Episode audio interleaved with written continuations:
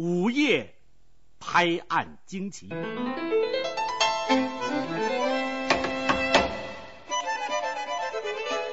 大家好，欢迎收听今天的头号玩家，我是主持人老赵。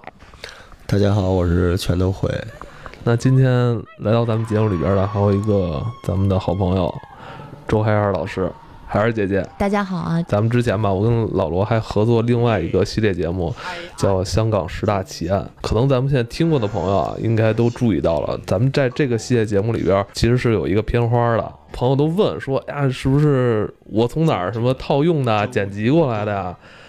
我我跟他们说，还还真不是。这个片花是通过咱们海尔姐帮咱们搭线儿，然后促成的这个片花的制作。对，因为我我也叫姐是吗？对对啊，这对一叫姐就显得我对我辈海分大是吧海燕姐是我同学，反正。但是那个就是听广播的这波小孩小的时候吧，大概我们嗯十八九、二十一二岁的时候，那时候韩燕姐姐在北京文艺广播电台 FM 八七六做主持人，然后呢有两个身份，一个身份是做那个午夜情感节目是吧？对，叫什么什么什么？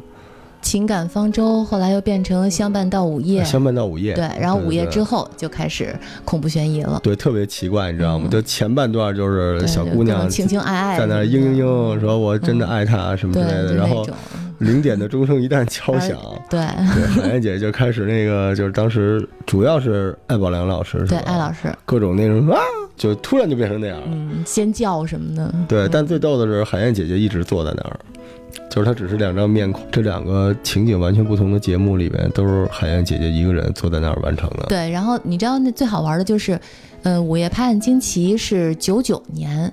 嗯相伴到午夜是根据它我们起的名字叫相伴到午夜，后面接上午夜拍案惊奇，所以那时候弄那个联谊会的，对，然后弄联谊会的时候就是直接就是俩小时嘛，十一点是情感，十二点是恐怖悬疑，然后联谊会就是俩小时，你们都来。全都是同一，就是基本上是同一波粉丝。原来其实我们当时想试过，就是那种直播，嗯，比如说晚上十一点、十二点，对对对。书开始那什么，后来发现可能效果不是特别的好，因为老艺人吧，他们还比较、哦。不是困，他念错，哦，容易他影响气氛，你知道吗？哎，我想问一下，当时，呃，像你当时等于是制作两档截然不同的节目，对。那你自己个人啊，从自己个人这个角度考虑，你更喜欢哪一档啊？我是这样，就是年轻的时候喜欢情感的，后来都看破了以后吧，就觉得 还是悬疑恐怖的实际。那时候我记得应该是上大学之前吧，你在夜里写功课本身压力就大，然后一哦到晚上十一点半，突然有一个能释放你这个压力的一个窗口了，我就觉得我每天抱着那听。我记得我最早听的是周德东的那个系列我跟你说，我到现在最喜欢的还是那个时候的。是吧？周德东当时最早的时候是我在地铁里，地铁那时候不老卖那盗版书吗？哎对我也是去单位建国门嘛，哦那那地下铁那块儿，我遇见我三减一等于几？对，天黄黄地黄黄，如痴如醉就不对对对行了。那时候我们那个就是我的领导、嗯还在播福尔摩斯呢。哦，我当时跟领导说，我说我说您这真不行，我说外国的这个吧，在本土它还是不是很对对对很受关注。虽然说这书是好书，福尔摩斯嘛，嗯，然后我说我说哎，我说领导，我说我发现一本书，虽然是盗版，但是真好看，特别的好看。版，虽然是盗版，对，质量差，但是内容它不是盗版呀，对对对吧？然后我们领导一看，哟，说这不错，就是从那时候开始的。当时周老师那会儿也还不算成名吧，当时。我觉得他是从那时候开始。慢慢的开始起来的，哦。后来我们把他叫到我们那个直播间嘛，我还采访过他呢。哦，然后他现场特好玩，他没事就能编出一故事来，就给你讲。我一一来就是说那哎，还让你知道吗？我刚才来你们这个直播间的时候，我打一车，啊，我一看我这表两点四十六，然后呢一看那个司机那个也两点四十六，然后呢再看哎那个街上那大钟路过北京站也正好两点四十六，就是你说这表都顺就一起都准啦。哦但是你再琢磨琢磨这事儿，他又好玩了，就一就给我讲这种东西。我操，啊这真是作家呀！我说作，家这脑子里永远都是，他就是他永远都有故事啊。对，然后他说他说你看我肚子疼，我去医院了，在急诊室一坐，那急诊室那门不是关上的吗？然后他那个玻璃往外反，嗯，反出好多人来，但是你要回头看没人。他说这事儿就有故事了，他就老是这种，哦他想象力特别丰富。那东北人嘛，说话有口音，本身就本身自身带哏儿劲儿，就那个劲儿。广播电台也是最主流的一个窗口，对对吧？因为上电视更没可能嘛，写杂志也还不在那，哪有啊？那时候哪有啊？所以当时就已经很先锋了，就是你能在文艺台里边听到这种惊悚惊悚类的节目，其实也很很很少见了。我一直以为文艺台也特别先锋啊！你想郭德纲是怎么起来的吗？要没有大鹏，那郭德纲到现在都会感激文艺台大鹏，就是郭德纲说他最早的时候台下就一个人，大鹏，就是大鹏，就是大石道上连条狗都没有，只有大鹏。，那时候你像空中笑林就属于是比较官方的了，嗯，就是说是正统的那种是相声节是是是是。，嗯，所以那个时候也觉得文艺台特别酷，你知道，就是有很多东西就是挺先锋的，就最早在那儿，而且包括海燕，其实海燕姐姐，海燕姐姐也是大神啊，我们都是听着海燕姐姐的节目长大的。将近二十年前，就是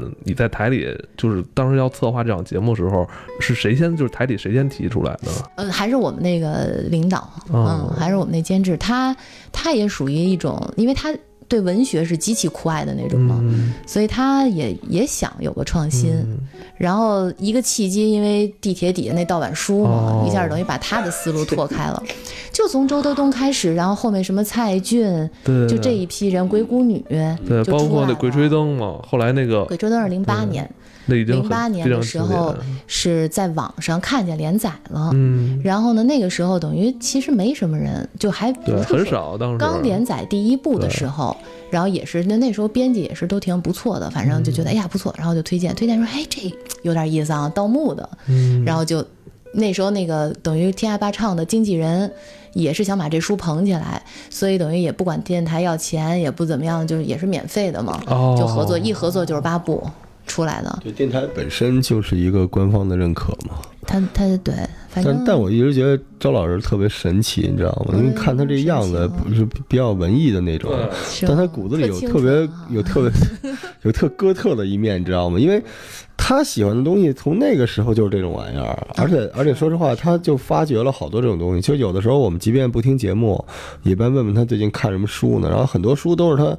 找出来的，它不像现在，现在的编辑好弄，就你热搜上，对吧？大家评价高的就可以。对那个时代是你要找这书，而且还得适合，它是午夜播放的嘛，所以我觉得那个口味也是挺神奇的，跟整个人这个外设冲突特别大。是五拍有一阵儿好像就不播这个惊悚的故事了啊，有一阵儿我记得好像有一阵儿还播过。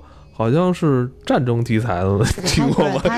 有一阵儿，我记得我晚上夜里打车，你知道吗？司机，我问司机，我说嗯师傅你也听这个？他说嗨，他说以以前听点闹鬼的，现在变这个 但是他还是有那个习惯，他没有什么好，就是特别好的题材了。就自从什么蔡骏啊、周德东他们也自己也开始转了。是是，周德东开始写言情小说了，你说你怎么弄？对，嗯，我记得他好像周老师有了闺女之后，他写写他好像相对缓和了一些啊，对，走那清纯路线了，嗯这没办法了。还有一个人，我不知道你们知不知道，叫于以健。其实我哦特别喜欢他的小说，他他当时个当时五拍做他的那个叫《死者的眼睛》都疯了，已经。哦有有有有听过，听过，听过，极其的瘆人。那个节目光名字就特别瘆人，那个对，那也是艾老师播的。艾老师也特好玩。艾老师之前就是零几年的时候播的风格，跟现在一几年又不一样。那时候艾老师说：“哎呦天哪，我这剧跟剧之间怎么隔差不多快一分钟了，都特别特别的慢，特别慢。但是现在你在听那种慢的，受不了了。就现在可能整个社会的节奏都快了。哦哎，我我听说那个艾老师之前不是对不是读这种他之惊悚故事的，品牌销售，给人讲这公司怎么运转，怎么挣钱。啊，对对对对对，我在网上还搜，我说我说是艾老师出名之后开始讲这个了吗？也是拜他们所赐。对，对，就是等于他，哎，是他哥哥还是谁，就跟电台很熟，然后推荐的，哦，然后也是慢慢练出来的。但是他的声音是这一代至少现在做播客的孩子心里边的一个范本，对吧？大家都是听着他的声音对对对，就跟单田芳啊、说评书都是是对对，而且他的声声音识别度特别高。对，就是我记得罗罗嗯应该叫你什么节目里？老罗没事我记得老罗当时最早的时候跟我说，他说：“哇塞，说海燕儿这艾老师这声音就跟烟儿似的。嗯我觉得他这形容到现在都没人能超越，就一股烟儿。对，而且嗯，他那个我就是在朱河东故事里边嘛，他有时候会停顿一下，然后突然说李登，我就就 就感觉有人在后脖梗子在叫我的名字一样，就是那艾老师自己都害怕。哎呀，是吗？他自己就是念完之后也对害怕，他自己害怕，他自己念完以后，他晚上打车听的时候，觉得老觉得后头有人，也得看。然后他录的时候，我们那录音棚现在鬼气森森的，就是因为只在那一个录音棚录嘛，整个那录音棚都挺奇怪的。我们当时那个 艾老师说，他录完以后，因为从录音棚出来的时候要有一个小过道儿，然后我们那录音师就是姑娘嘛，女孩儿喜欢演那个弄个小玩具啊什么的。艾老师正好走出来的时候，啪嗒掉一娃娃，哎呦 天，艾老师自己都吓一跳，就是这种。然后当时，当时我呃，我录于以健的有一小说叫《纸上的姐妹》，我不知道，就是要是对五拍一直很关注的，肯定听过。特感觉特棒，于以健的小说是让你就是越听越越咂摸有味儿的，他跟周德东那又感觉不一样。嗯，录《纸上的姐妹》的时候，因为他讲的是女的经历嘛，所以就我们找了一个那个女孩儿来录。录的时候就是几件事儿，一个呢是录着录着，因为他们演员习惯是把大灯都关了，黑着，开一小台灯，嗯，那台灯从来没有怎么样，就他录这个时候录着录着，那台灯啪自己翻了一圈儿，啊，光灯就自己翻圈那种。然后然后录的时候，经常那个屋里就嘎巴一声，然后边上咔。就各种声音，你知道吗？你要用科学的解释呢，就是这房子老了，老了，对，它老有那什么。嗯要不科学的解释呢，就可能也有别人听着呢吧。个书？这是哪个书？纸上的姐妹，纸上姐妹，我觉得大家可以回头再找一找啊，带着这个带着这个气真的是这种氛去听。然后我带他，因为他们到那个传达室要接他上来嘛，嗯就他录这个段期间的时候，老赶上那电梯砰就停那儿了，就不动了，哦然后那门自己就开开了，然后半天摁也摁不上，过一会儿自己就关上了，我到现在都觉得广播电台里边鬼气森森的，嗯是吧？就文艺台嗯，拆了，拆了，前两天刚拆就。觉得特奇怪，录音棚要个录音棚特别奇怪。因为那老录录音棚也好几十年了呀，你想，对，而且它那个电梯在就跟那个观景电梯似的，朝里嗯是亮着的，朝外是没有的，所以它你能看见它那个轨道是上上下，特别奇怪，你知道吗？反正都拆了，然后就它底下过地铁还咕咚咕咚的，是，所以它那个他那地它那广播电台像什么？像那个你看那个环太平洋里那个那些大机器人那库，它里边是那种状态的，那钢筋铁骨的都露在外面。他那个台里是不是也有年头了？有啊，八几年的，八几年的，我？天！多少年？我就我特别想知道那个艾老师录节目的时候是一什么情景，因为那个海燕姐姐要在外边看着是吧？经常，对艾老师对，我得盯着那书，我怕念错。那艾老师就是各种表表达表现，自己在那个一个玻璃房子里边，然后你还听不见，你光看没有耳返，你听不见他说话。呃艾老师可能还有一些肢体动作什么的，是吧？得有，他有时候喊他得离远一点儿，然后近的时候还得近一点儿什么的。想象一下这感觉，那艾老师会拿到这书之后，先回家先复习一下。他以前会看，但他后来不看了，有经他验了他不想知道结尾。哦，对他录这种东西跟录那那些小说不一样。哦，对他录这种东西，他他希望自己也是趟着走，就好好勾搭他，他也想往下播。哎，艾老师出过什么事故吗？就录这种东西，有没有翻车？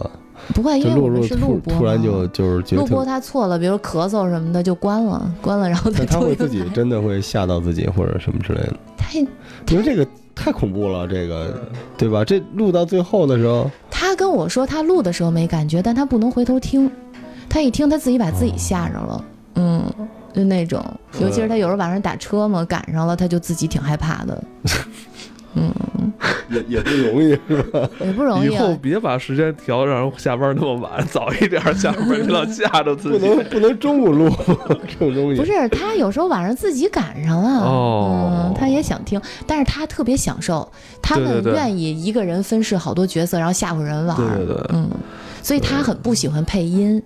我原来我问过他，他给别人配音的时候，嗯他觉得那不是他，嗯，嗯，他就很不喜欢这种感觉。对，因为我是听完五拍之后，我再听后来现在很多新媒体做那些的嗯、啊作品，然后也不能说不好啊，可能是我这个、啊我的习惯，就是我希望在进入这个故事之后，只嗯听这个咱们播讲人自己的声音。啊，对，是我觉得是声音如果有这种渲染力感染到我的话，就完全它声音就够了。而且你发现吗？五拍这么多年了，我们没有背景音乐，只有开头有一个片头介绍一下，或者结尾的时候对，但中间绝对不掺杂什么风声、哭声什么，绝对不要，因为因为破坏就是听的人的想象力了。对，没错没错，嗯这破坏想象力对，一点都不能要，就任何杂东西全都不要。对。嗯，有时候演员的要求就很嗯高。对，有时候我看有的作品吧，就突然滋儿哇乱叫一下，但是一下让我特别出戏，就对对对对对，嗯是，嗯，对。哎，说到这个五拍的片头了，这非常 经典一段片头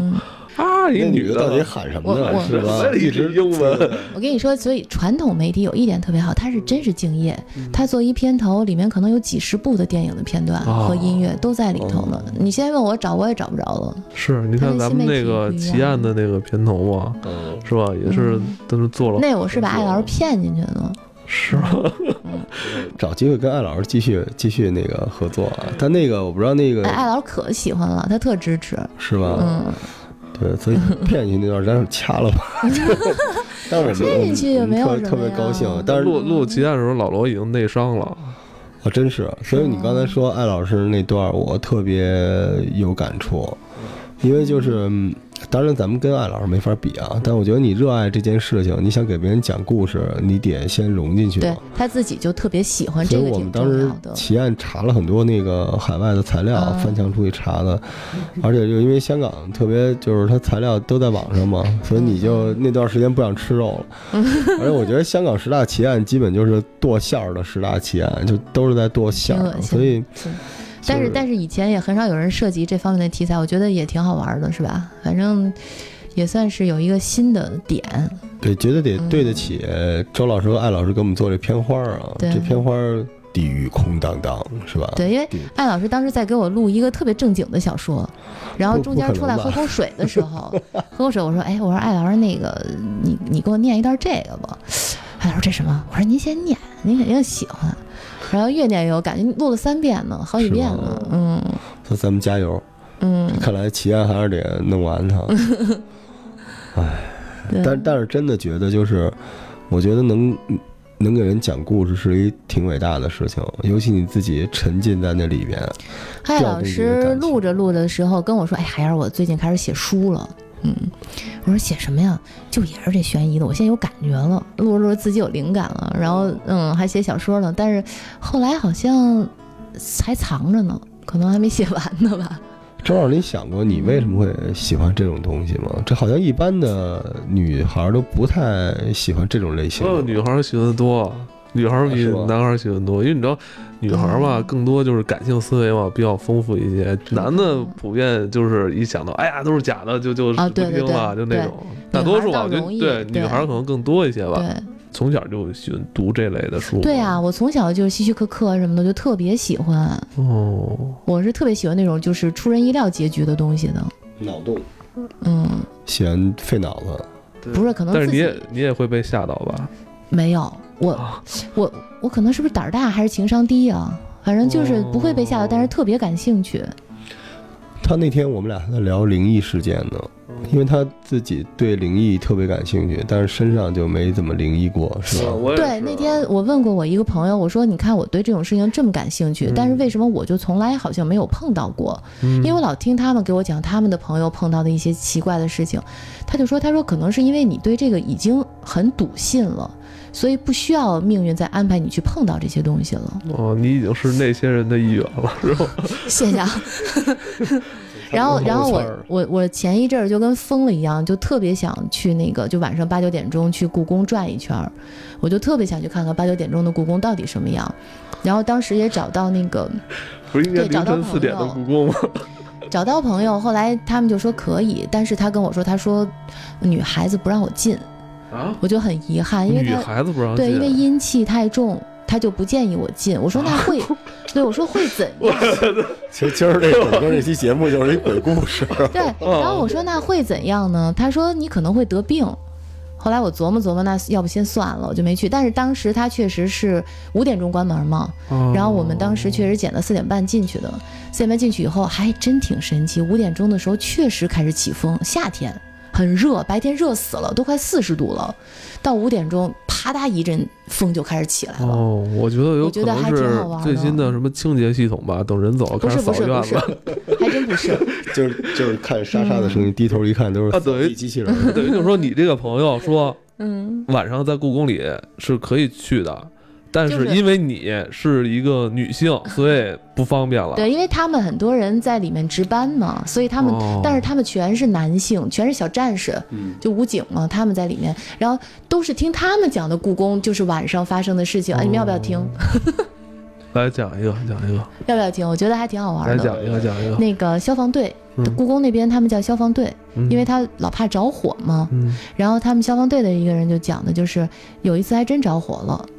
就故宫很奇怪，它那个西边好像从那个时候一直不开放，嗯后来才开放的是吧？就那边着火了。然后故宫最有名的是一个大长道嘛，大长廊。嗯然后他们消防队就去救火去，他就说那天特别奇怪，一直开开不过去，就一直在开，但到不了头。鬼打墙是吧？对，到不了头。就是在故宫里边开。对，很短。第二天起来的时候，发现那条路特别短，就几百米，然后就开了得有十几分钟才到头，就还挺那什么。然后还不是，那那场火那个灭了？灭了灭了，后来还是灭了，哦就是时间长，拖的时间还挺长。我觉得他们就感觉车行驶时间太长了，一直到不了。鬼打墙。很奇怪，哦就是而且是他们自己亲口说的，所以还还有一个事儿是那个，他就说他们消防队有有几个车库，等于他们那个消防车停在里头嘛。然后当时刚去的时候，有一个车库里面挂了一个皇上的像，那那皇上是谁？他我有点记不起来了，但一直就挂在那儿。后来他们说我们要停车，这像得收了，不能搁在那儿，因为整个一空房子就一个那个像在那儿，他就把那画儿给那个收了。收了以后，到晚上的时候，就他们就发现那个门就自己开了，就值班他不得巡逻吗？然后就发现那个消防队那门就开了，开了以后那他们停的那车自己就开出来了，自己就开始里面没人，自己开出来了，然后溜车了吧？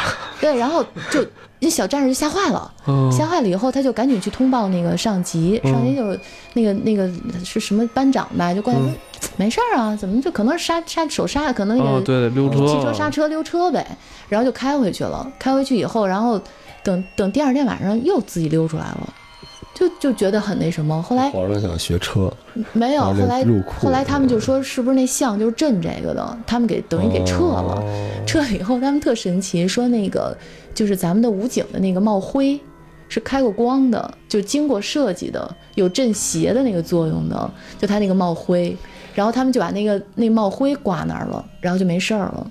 消防武警战士遭遇了这么多怪事儿，还有好多事儿呢，有的就还生病什么的，就遇到事情，他真害怕了；有的就回家就生病那种感冒什么的，嗯，因为很年轻嘛，也都是刚刚十几岁，不到二十岁就没上大学就直接去当兵的小伙子。嗯，那等于就是在夜里故宫是没有女性的，反正听他们讲过这些，但我我我不知道他们敢不敢，就是说咱们这么公布，然后会不会有有引起一些事儿什么的？哦，没有，我们刚才说是台北故宫的事儿，嗯，好吧，哎这个真的嗯挺瘆得慌的。我我原来我不是在那期节目说过吗？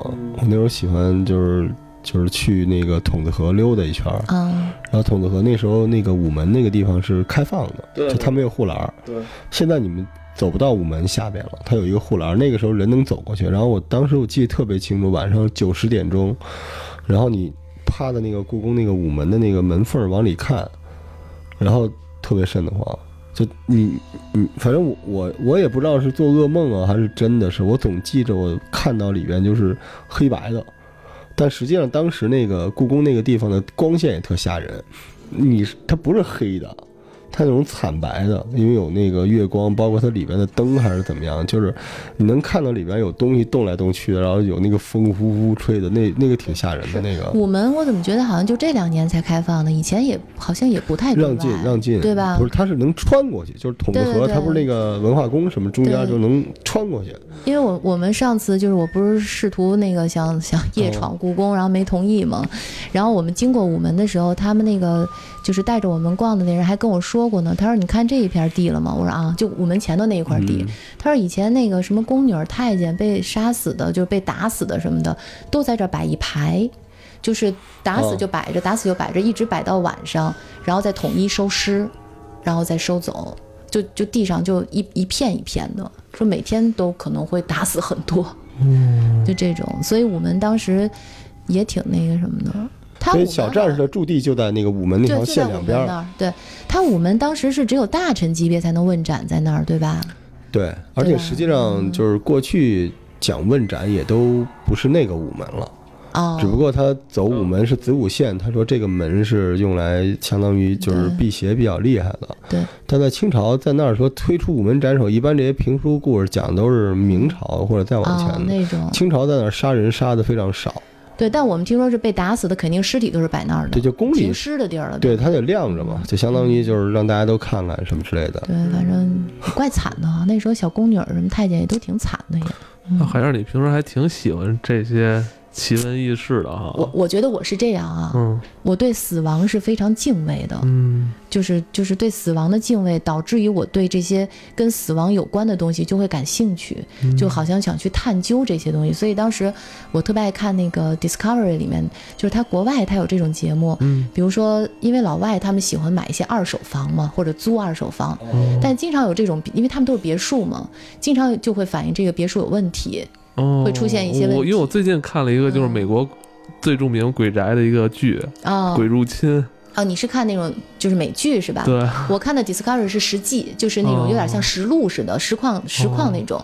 然后他就会派一些专门所谓的捉鬼专家，带着仪器，带着什么去帮那个客户去测他这个哦房间到底有什么样的频率，哪儿不对。然后会发生什么问题？有没有可能解决？然后解决掉以后，可能会付他们一笔钱，然后就相安无事。然后他就会有摄影师把这些都拍下来，放在 Discovery 里面。我觉得就是就是美国那些老宅子哈。对，你知道在香港卖房子也是这样，咱们这边好像不讲究。香港它所有的房子都是要联网，然后告诉你这房子以前是不是凶宅，对他都会告诉你的。他的前任、前前任，就前面几个主人都是因为什么卖掉这个或者怎么样。如果是凶宅的话，他都会告诉你的。他们还是比较讲究这些东西看那《凶宅笔记》了吗？我看了，看了挺吓人的吧？但是结尾好仓促。他那个他的结尾我还是他那个。结结尾有问题，他结尾，因为嗯我后来好像记得我找到了两版结尾，哦，太仓促了这个。但那过程写的是对我跟你说，其实悬疑恐怖小说最考验那个功力的就是结尾。哦，我就很讨厌那种结尾啊，原来是一场梦，或者结尾是就好没意思。对我就觉得，我就很不喜欢那种就圆不了自己的那种作家。但周德东在这一点上做的就还挺成功的。对，完这两年有一新作家，也不算也也有年头嗯了，差不多那个作家叫啥是什么来着？宁杭一宁杭一他写的十四又分之一是吧？啊，那个嗯，他那写的也挺不错也还好，也不错，挺好的。嗯，我当时想播他那小说呢，嗯，但现在版他那故事就是版权卖太贵了，嗯版权太贵了。买不起了。他们现在也不依赖广播电台这种方式了，因为广播电台太慢了，对，新媒体啪下载下来，一口气儿都能听。嗯好吧，咱们结尾越说越惊悚了啊！这个咱这结尾也仓促 是吧？结尾也仓促了，戛然而止吧，好吧？好吧咱们今天这集咱们先告一段落，还要再给咱们讲讲这些鬼故事，鬼故事好吧？拜拜。拜拜。拜拜。